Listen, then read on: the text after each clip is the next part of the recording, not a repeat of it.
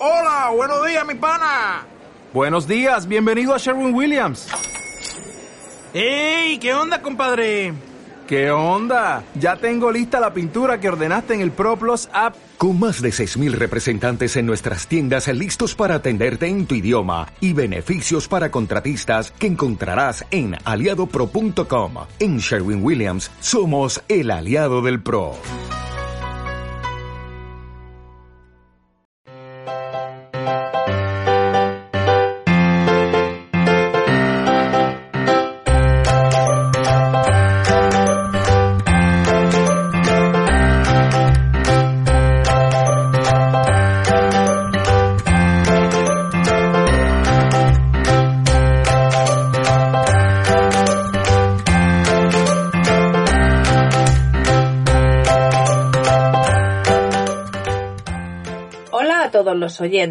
Bienvenidos a un nuevo capítulo de la hora de Diametrín. Tanto Beli como yo queremos indicaros que este capítulo va a ser especial. Al final de las secciones y del espacio dedicado a los pequeños, hemos considerado importante agregar una sección única y solo para este capítulo, en el que los padres seréis los protagonistas, titulada Los padres preguntan. Hemos recibido algunos audios de padres y madres preocupados por la situación en la que vivimos respecto a los niños en las escuelas. Por este motivo, a Beli y a mí nos ha parecido muy oportuno que seáis vosotros, los padres, quienes preguntéis a un profesional de la enseñanza. Así es, Mónica Morales es maestra de primaria en un colegio de la zona sur de Madrid y ella será la encargada de dar respuestas a las preguntas planteadas. Ya sabéis, al final del programa, una sección especial. Los padres preguntan. Esperamos que disfrutéis de este capítulo. ¡Vamos para allá! Hola, soy Diametrín, vuestro amigo de la radio. Bienvenidos a mi programa. Ahora doy paso a mis reporteras. Adiós. Hola, Diametrín. Hola, Diametrín. Hola, Maris. ¿Sabes una cosa? Diametrín hoy no quería levantarse pronto para ir a la escuela y casi llega tarde. Hola, Beli. Vaya, es que a Diametrín le gusta dormir. Míralo, ya sale. ¿Qué te parece, Beli, si de camino a casa le contamos a Diametrín la historia de la escuela? Me parece una idea fantástica. Diametrín, no te entretengas con los tomos, vamos, venga, que quiera almorzar. Veréis, la escuela no es algo moderno, al revés, es muy antiguo. La palabra escuela proviene del griego antiguo escolé y del latín escola. A que en latín se parece mucho al inglés, school. Claro, y esto es porque el castellano, el inglés o el francés tienen su origen en el latín.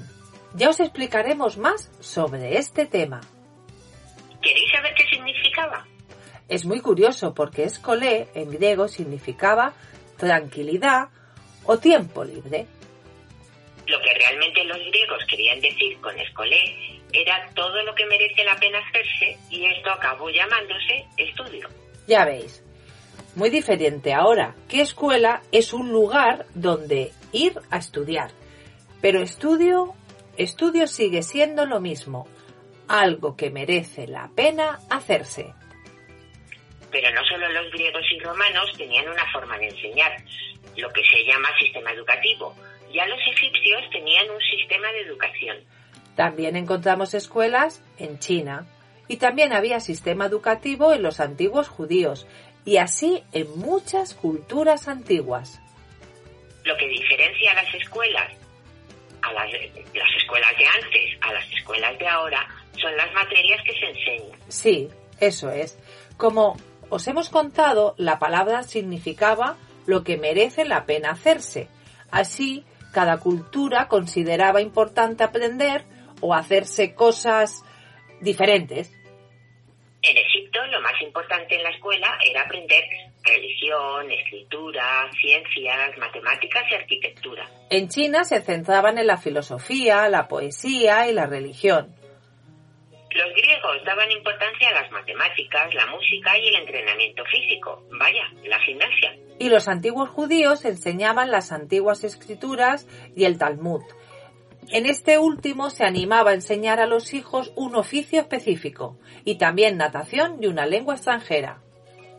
Como veis, chicos y chicas, estudiar no es cosa de ahora y solo para vosotros ya desde muy antiguo había escuelas. Lo que ocurría es que las escuelas por mucho tiempo pues no fueron gratis o públicas y no podían ir las personas pobres o los que no tenían recursos.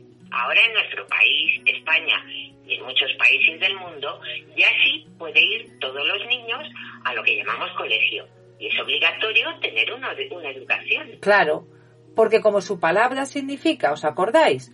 Merece la pena hacerse. Así que qué suerte tenéis de ir a la escuela a aprender y hacer amigos. La forma de enseñar también ha cambiado mucho. No sabemos cómo era en esas culturas antiguas, pero aquí son clases con pizarra, ordenadores, un patio para salir a jugar. Así que la escuela es un lugar donde se enseñan cosas muy interesantes e importantes.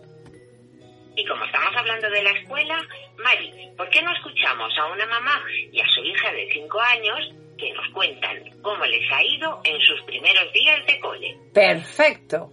Vamos a oír a Taimí, mamá de una niña de 5 años y un niño de 3. Así que vamos a oírlas. Hola Diametrin, les hablo desde aquí, desde Alicante, eh, para contaros cómo ha sido por acá la vuelta al cole. Y la verdad es que todo ha sido muy organizado. Em, eh, la entrega de los niños, eh, cada grupo tiene su puerta para entrar, para salir. Eh, hasta ahora he visto mucha organización y los niños están muy contentos con el regreso a clase. Aquí está Kira, que quiere contaros eh, cómo ha sido para ella la vuelta al cole. Hola, Diametri. Me ha sido muy bien la vuelta al cole. Me ha encantado. Ay, te ha encantado, cariño. Sí, y además mi cole es muy chulo. Sí. Sí, ¿Y estás aprendiendo mucho? Cuéntales. estoy aprendiendo mucho. Mm. ¿Y están muy organizados? ¿Y Sí, usan protección siempre? y usan protección. ¿Mascarillas? Sí, Bueno, pues entonces que ha estado todo muy bien por acá, por Alicante. sí, en el cole. Muchas gracias a Amy y a la pequeña Kira por contarnos cómo ha sido la vuelta al cole. Es estupendo que a los peques les guste ir a la escuela. Bravos por todos nuestros niños y niñas que de nuevo se están portando muy bien y son nuestros héroes. A Diametrín le gusta mucho ir al colegio, aunque le cueste madrugar. Eh, Diametrín, Diametrín, Mari se ha quedado dormido. ¡Ay, pobrecito mío! Mira qué carita. Normal. Ir al colegio hace que gaste mucha energía. Vamos a hablar bajito para que duerma un poquito la siesta. Así que chicos y chicas, pasamos a la sección del club literario.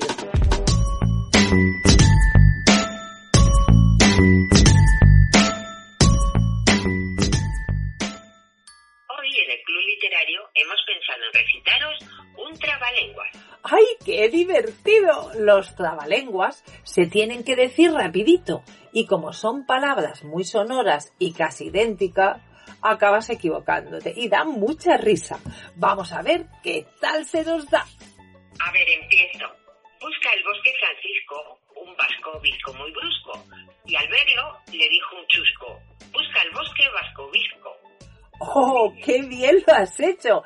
Ahora yo. Busca el bosque Francisco. Un vas...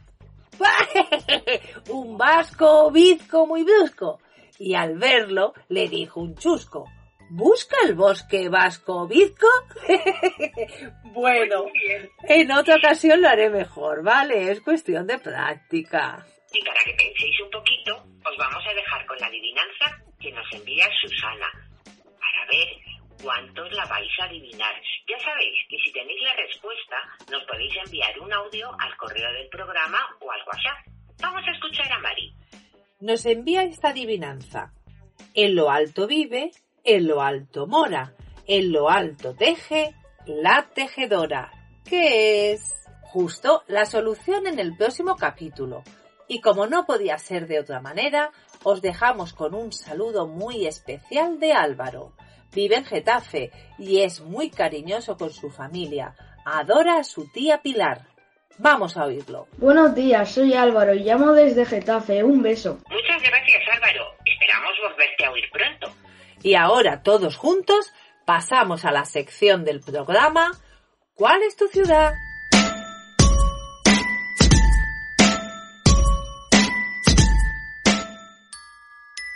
¿Cuál es tu ciudad? Cuando llevo mucho tiempo sin estar en Ferrol y vuelvo, me siento como estoy volviendo a mi hogar y como me siento familiarizada con las calles, con los barrios y con las plazas. Y entonces me, me encanta mi ciudad y Ferrol es muy bonito con, con bastantes plazas conocidas y pues me gusta mucho. Muchas gracias, Sofía. Qué bella ciudad para ir a visitarla. Y para que podáis conocer un poco mejor la ciudad, os dejo con Beli en sus habituales recorridos que nos van a acercar más al Ferrol, Galicia. La Sofía nos invita a conocer su bonita ciudad, Ferrol, y para ubicarnos os diré que seguimos en la comunidad autónoma de Galicia, exactamente al norte de la provincia de A Coruña, en el interior de la ría que lleva su nombre, Ferrol, y muy cerquita de la ciudad de Santiago de Compostela, donde estuvimos el otro día, ¿os acordáis? Pues bien, os voy a contar una de las muchas historias que dan nombre a la ciudad, pero esta me llamó la atención, que es la de San Ferreol, el cual habría llegado en un barco a tierras ferrolanas entre un coro de siete sirenas. Curioso, ¿verdad? Pues bien, de forma especial vamos a llegar a Ferrol para disfrutar de su encanto marítimo, navegando en un lindo barco por su ría. Y así podéis ver el castillo de San Felipe, que junto con los de La Palma y San Martiño, este ya derruido, formaban un triángulo de protección para que el enemigo no entrase por la ría. El castillo podéis visitarlo y pasar momentos muy divertidos entre sus muros. Está considerado como bien de interés cultural y podéis observar el maravilloso paisaje que ofrece. A través de este paseo mm, marítimo fluvial veremos las dos orillas de la ría y casi llegando al puerto de Curuseiras, todo un espectáculo marcado por las grúas y barcos de los astilleros o del arsenal militar. Es impresionante, os va a encantar. Y ese ruido, bueno, ya me lo contaréis. Bueno, ahora estamos llegando al muelle y ya en tierra empezamos en el barrio del Ferrol Bello. Y vamos a un lugar muy especial. Pero mira, mira lo que nos encontramos. Un mojón del Camino de Santiago, que indica a los peregrinos el inicio del Camino de Santiago inglés. ¿Recordáis que en Santiago de Compostela el otro día llegaban peregrinos? Pues aquí es el inicio de uno de los muchos caminos que hay. Y este es el llamado Camino Inglés. ¿Por qué? Pues porque aquí, en Ferrol, en su momento, era el principal puerto de desembarco de los peregrinos que tomaban rumbo a Santiago, pero llegaban desde las Islas Británicas, Escandinavia, Islandia y de Holanda. Es curioso, ¿verdad? Por Galicia encontraréis muchos de este estilo. Seguimos y llegamos al Museo Naval para conocer la historia naval y marina de España tan vinculada a Ferrol. ¡Qué bonito! En la entrada dos anclas de barco enormes y dentro veréis la exposición de anclas, considerada la mejor del mundo, y reúne más de 100 tipos diferentes, entre ellas la fragata de Magdalena. Además de modelos a escala de buques, armas, instrumentos náuticos, uniformes y escafandras de buzo antiguas. Uy, todo lo que vais a ver.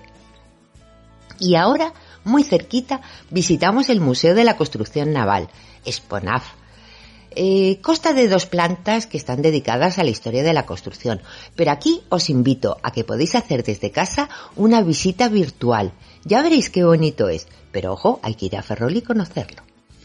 Ahora nos vamos, y aquí sí que os va a gustar, porque es al Parque Reina Sofía. Es uno de los muchos parques que tiene la ciudad de Ferrol. Es precioso y podéis disfrutar de zonas de juegos. Y atentos, hay muchos pavos reales y con suerte alguno abrirá su inmensa y colorida cola, que es todo un espectáculo, un momentazo. Además tiene un jardín didáctico, acuaciencia. Y aquí podéis ver un molino de agua, un reloj de agua y un transbordador que deberás tirar de su cuerda para desplazarte hasta una pequeña isla con un faro. Os va a encantar. Seguimos y ahora nos vamos al barrio de la Madalena. Sus edificios llaman la atención por la galería de sus fachadas, idea sacada de los galeones de los barcos piratas. Y aquí tenemos que nombrar a un arquitecto, Rodolfo Ucha Piñeiro, también llamado el Gaudí gallego. Y seguimos paseando, y paseando llegamos al barrio de Canido. Primero vamos a visitar el Museo de Historia Natural de Ferrol, donde podrás ver desde un esqueleto de una ballena de 18 metros hasta un calamar gigante. Seguro que aquí vais a disfrutar un montón. Pero ahora, ahora toca hacer la famosa ruta de las meninas. Sí, sí, vais a ver más de 300 meninas pintadas en las fachadas y también esculturas. Esta iniciativa de arte urbano ha conseguido que lleguen artistas de todo el mundo para pintar a su forma a las meninas.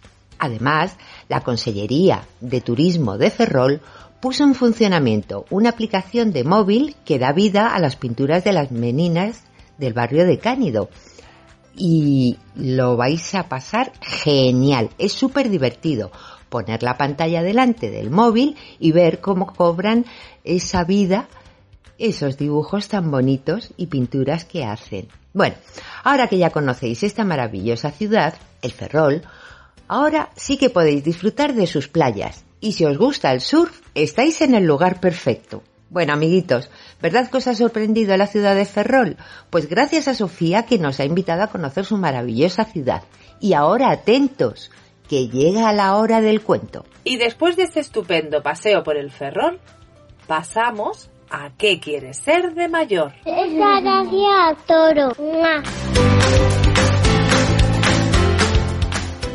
En este capítulo hemos hablado de la escuela y como no podía ser de otra manera, hemos tenido que ir a buscar en la historia esa profesión. Os hemos contado que todas las civilizaciones han dejado huella de su interés en los niños y niñas para que estos aprendieran las cosas que esas culturas creían importantes. Pero la escuela es un lugar donde os reunís para aprender. ¿Qué profesión estamos buscando entonces? Anda, pero mira que sois listos. Claro, la de maestro y profesor. Cuidado, hay una diferencia entre ser maestro y ser profesor. Os la contamos. El profesor es el mayor que da clase en la secundaria, o sea, a las niñas y niños mayores, o los que están en secundaria. Y los maestros son los que os dan clase a vosotros, los que estáis en primaria. Pero a todos se les puede llamar docente. La palabra docente viene del griego. Sí, otra vez el griego antiguo. Es que nuestra cultura tiene mucho de los griegos. Ya os contaremos más sobre este pueblo tan antiguo. Así que una maestra o maestro de primaria es una profesión. Y como sabéis que nosotras buscamos mucho entre los mayores, pues mirad, hemos encontrado a una maestra, Marisa, que ha querido explicarnos cómo es su trabajo. Sí, porque aunque vosotros estáis todos los días rodeados de maestras y maestros, ¿habéis pensado realmente cómo es su trabajo? Pues vamos a oírla que es muy interesante. Adelante, Marisa. Hola, muy buenas a todos los niños oyentes del programa. Mi nombre es Marisa, soy de Alicante y soy maestra de primaria. Lo que más me gusta de mi trabajo es ver cada día cómo mis alumnos aprenden y se interesan en saber y conocer tanto las diferentes asignaturas como también aprender a amar y respetar a todas las personas del mundo que nos rodea. Los maestros nos encargamos de organizar las clases y contenidos que cada día se van a enseñar, de manera que todos vosotros consigáis aprender y llegar a los objetivos del curso teniendo en cuenta la capacidad de cada uno y los logros y éxitos que vais alcanzando a lo largo del curso. Buscamos la forma, a través de diferentes metodologías, de que la información que necesitáis saber os llegue a todos y aprendáis a acceder a ella de forma autónoma tanto dentro como fuera de la escuela. Ser maestro o maestra es una profesión muy bonita y que os gustaría mucho a todos los niños que ayudáis a los compañeros.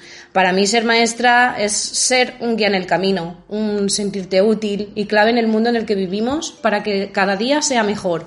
Espero que os haya gustado a todos y os animéis en el futuro. Un besito. Gracias Marisa. Se notan tus palabras que te gusta mucho tu profesión y queremos darte las gracias por ser tan importante para nuestros hijos. Y ahora, todos atentos, porque llega la hora del cuento.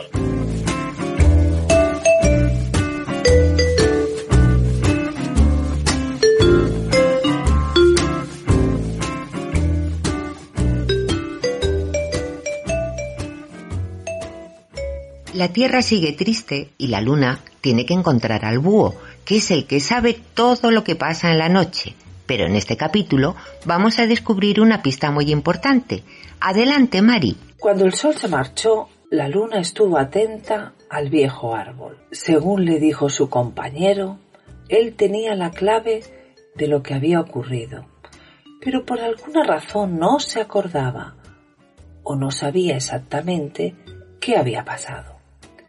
El árbol se dio cuenta que era observado y con una de sus ramas, como si fuera un dedo, indicó a la luna que se acercara. Dime, amigo, ¿qué necesitas?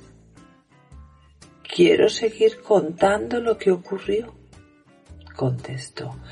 Claro, cuéntame, estoy al corriente.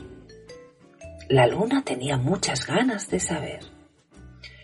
El viejo árbol, aunque estaba fatigado y eso se notaba en su voz, en sus frases largas, como si le pesaran, estaba dispuesto a ayudar. Así comenzó a hablar. Como todos queríamos dar algo de nosotros, decidimos elegir un representante de cada uno de los grupos. Así, las decisiones las podríamos tomar de forma más adecuada según las características de cada grupo. Los animales hicieron uno, la tierra junto a las flores otro. Los árboles hicimos un tercero y así todos. El mar hizo lo mismo con los ríos, los lagos y estanques, junto con los peces y las criaturas acuáticas. El cielo se reunió con las aves, el aire y el viento. Llegado el momento, todos estábamos contentos, pero como le dije al sol, estábamos tan nerviosos que hubo un poco de lío. Algunos no se acordaban a qué grupo pertenecían, otros se enfadaron entre sí, otros iban cantando y no escuchaban las indicaciones. Tardamos un buen rato en que todo se calmara. En mitad de la noche, el mensajero recogió de cada uno la esencia que marca nuestra diferencia y que queríamos que el nuevo ser tuviera de nosotros. Y ya está. No recuerdo más de esos días. De repente, todo empezó a cambiar mis ramas me pesan mucho y no sé si mi tronco podrá sujetar tanto peso. Mis raíces no saben buscar el agua y están todas hechas un nudo. La luna se dio cuenta que el viejo árbol estaba teniendo mucho valor ayudando a buscar la causa de lo ocurrido. Eres muy valiente, querido árbol. Descansa, le dijo la luna con su cálida voz. En la noche todo parece tranquilo. Por eso la luna no se dio cuenta de que algo malo estaba pasando. Ella misma intentaba recordar la noche de la que hablaba el viejo árbol. ¿Quién mejor que ella que lo ve todo desde arriba, no? Aunque se acordaba de la confusión y el lío, a ella no le pareció más que un pequeño alboroto sin importancia.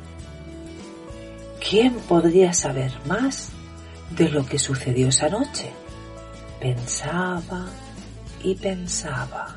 Papá, papá, interrumpió la pequeña el relato con voz de saber la respuesta. Dime, Kira, ¿tú lo sabes? Sí, la luna tiene que encontrar al búho. Le tiene que preguntar. Él lo sabe todo de la noche. Tienes razón. A ver si la luna piensa igual. El padre alentaba a su hija a crear el cuento. Papá, si cerramos los ojos y lo pensamos con mucha fuerza, seguro que la luna nos oye, ¿verdad? Justo. Vamos allá. Los dos, padre e hija, cerraron los ojos y enviaron un mensaje a la luna. Esta tenía que encontrar al búho. La luna estaba muy distraída con sus pensamientos cuando sintió como si alguien le dijera muy bajito, Pregunta al búho. Así, ni corta ni perezosa, fue en su búsqueda. Lo encontró escondido tras un matorral, en el suelo. Su aspecto era diferente. Sus ojos redondos y amarillos estaban apagados.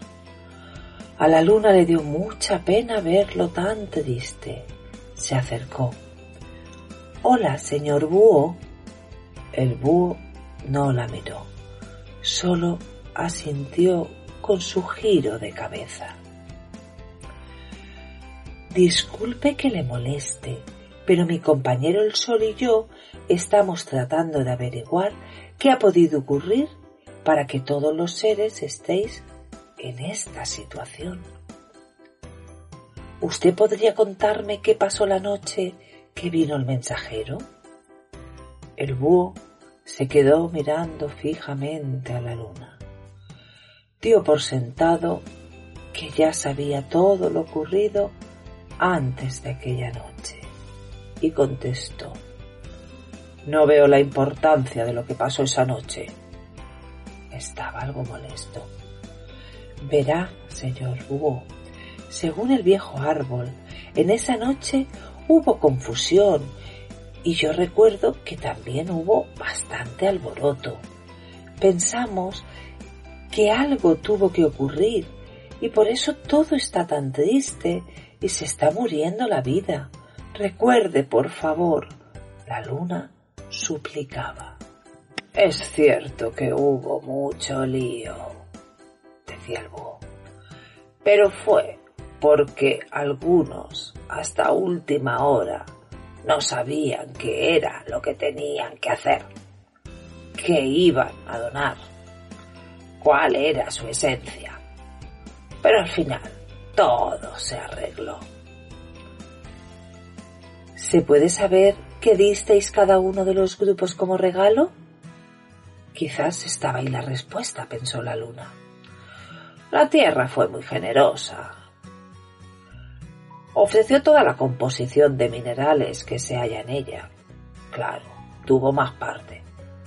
Además, en su grupo participan mucha variedad de seres. Luego siguió el agua. Ella también contribuyó mucho y se regocijó de saber que estaría en una elevada proporción en el nuevo ser. ¿Crees que con lo que te he contado podrías ayudarnos?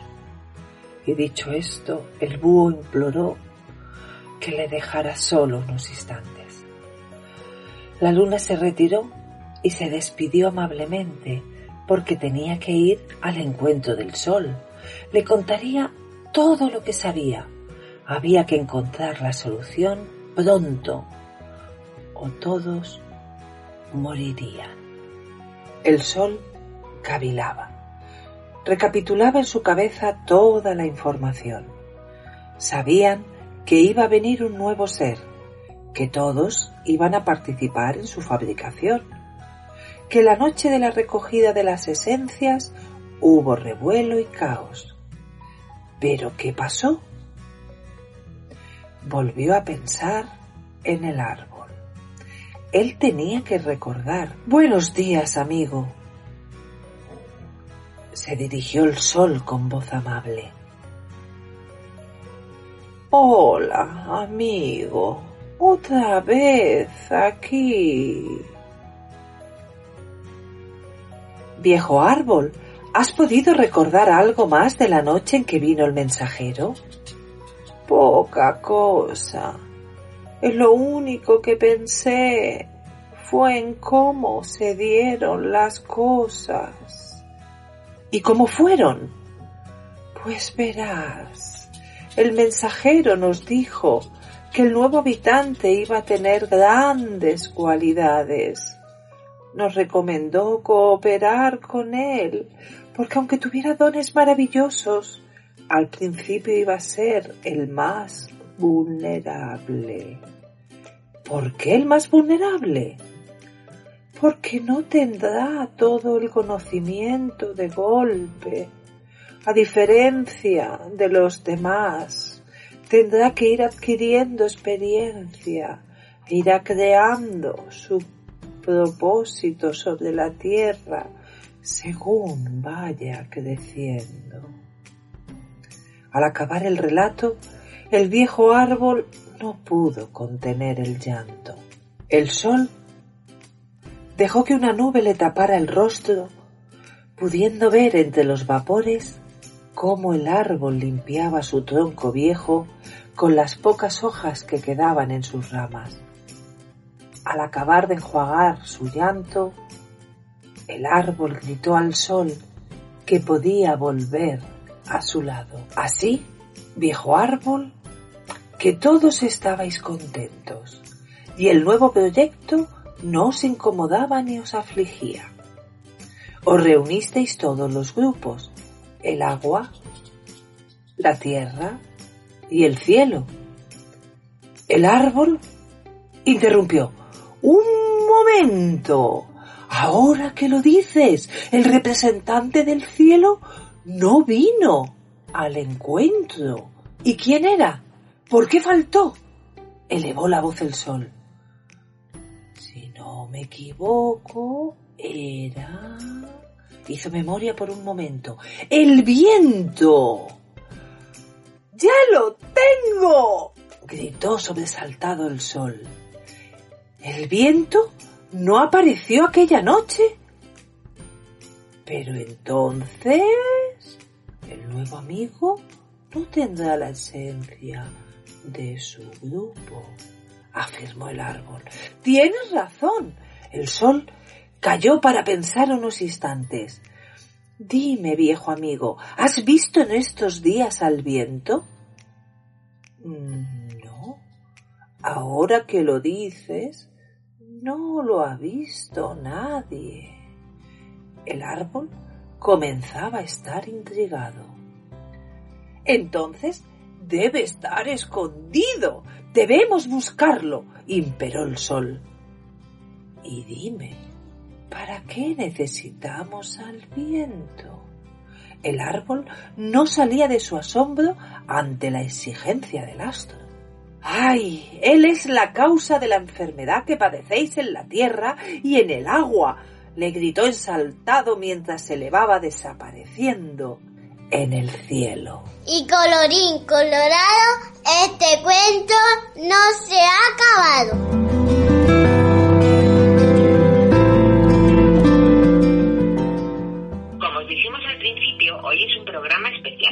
La vuelta al cole siempre trae algunas dudas, pero este año con mayor motivo. Tanto Beli como yo hemos querido dedicar unos minutos a vuestras preguntas, dada la situación actual. Por ello iremos escuchando los audios con las preguntas planteadas por mamás y papás. E iremos escuchando a Mónica Morales, maestra de primaria en un colegio de la zona sur de Madrid, que ha querido colaborar en esta sección especial. Muchas gracias, Mónica. Hola, buenas. El curso pasado no terminaron de dar las materias al interrumpirse las clases.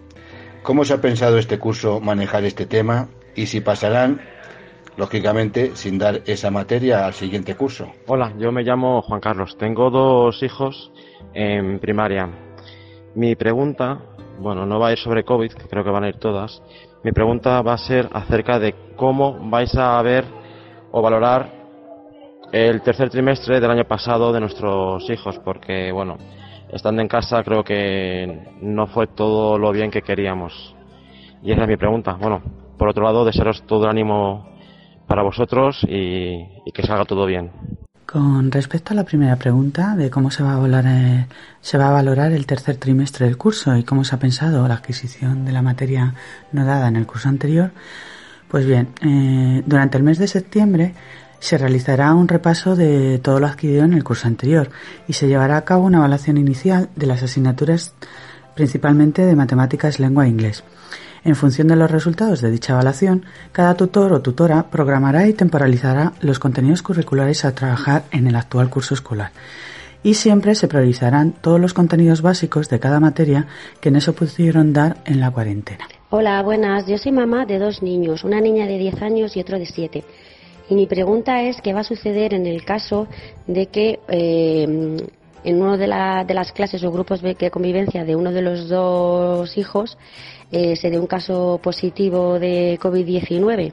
Eh, claro, entiendo que como unidad de convivencia el hermano va a tener que hacer cuarentena, así que toda la familia nos vamos para casa. Con respecto a la pregunta de confinamiento de una clase, ¿qué pasa con los hermanos? Pues bien, en la situación de los hermanos, de los alumnos que se encuentran en cuarentena, pueden asistir con normalidad al centro, en sus respectivos grupos, ya que ellos no se consideran contacto estrecho con el caso confirmado. Ah, buenas, me gustaría saber cómo se va a gestionar el servicio de comedor eh, con el tema del COVID, si se van a organizar las mesas por grupos de convivencia estable o por distancias, cómo se va a hacer. A la pregunta de cómo se llevará a cabo el servicio de comedor, pues bien, se realizarán varios turnos para garantizar la distancia de las mesas entre los distintos grupos de convivencia estable. Hola, buenas. Me gustaría saber si este año se van a realizar extraescolares eh, y, en el caso de realizarse, qué medidas se van a tomar. Con respecto a las extraescolares en horario lectivo, pues bien, en un principio no se van a realizar extraescolares fuera del centro escolar en horario lectivo. Se intentará siempre, adoptando las medidas higiénicas necesarias, traer al cole las actividades como por ejemplo invitar a un escritor o realizar alguna actividad en inglés. Hola, otra pregunta es, eh, los profesores que han mandado en aulas de desdoble, por ejemplo, mi hija está en cuarto, en desdoble de cuarto quinto, el profesor exactamente no tiene el mismo tiempo para dedicarles al que solo tiene las clases de cuarto. Eh, ¿Eso está contemplado de alguna manera? ¿O no pueden meter más profesores para que solo den a cuarto y solo den a quinto? ¿No los mezclen? Porque el tiempo está claro que no es el mismo para todos los alumnos. Con relación a los grupos mixtos que tienen menos tiempo de dedicación por parte del tutor, pues la Comunidad de Madrid en estos momentos está aportando a los centros escolares la figura del profesor de refuerzo.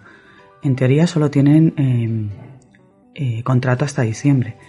Este profesor principalmente se dedicará a apoyar a los grupos mixtos dentro del aula junto con el profesor tutor. Otra duda que tengo, que me surge, es eh, si en los aulas hacen un grupo burbuja, no se puede mezclar con nadie, porque, por ejemplo, las clases de religión eh, en este caso mezclan todos los alumnos de cuarto para la religión a la vez. Aquí, en este caso, se rompe la burbuja. Los centros educativos están pidiendo que los profesores de religión estén a tiempo completo para poder hacer su horario sin que se mezclen los grupos de convivencia. Llegados al final de este programa especial, esperamos que os haya resuelto vuestras dudas. Muchísimas gracias a Mónica, que ha colaborado en este programa especial, y a los padres que han mostrado su interés y confianza en este capítulo. Diametrín, es hora de despedirse. Adiós, amigas y amigos. Gracias. Juan, vamos para allá.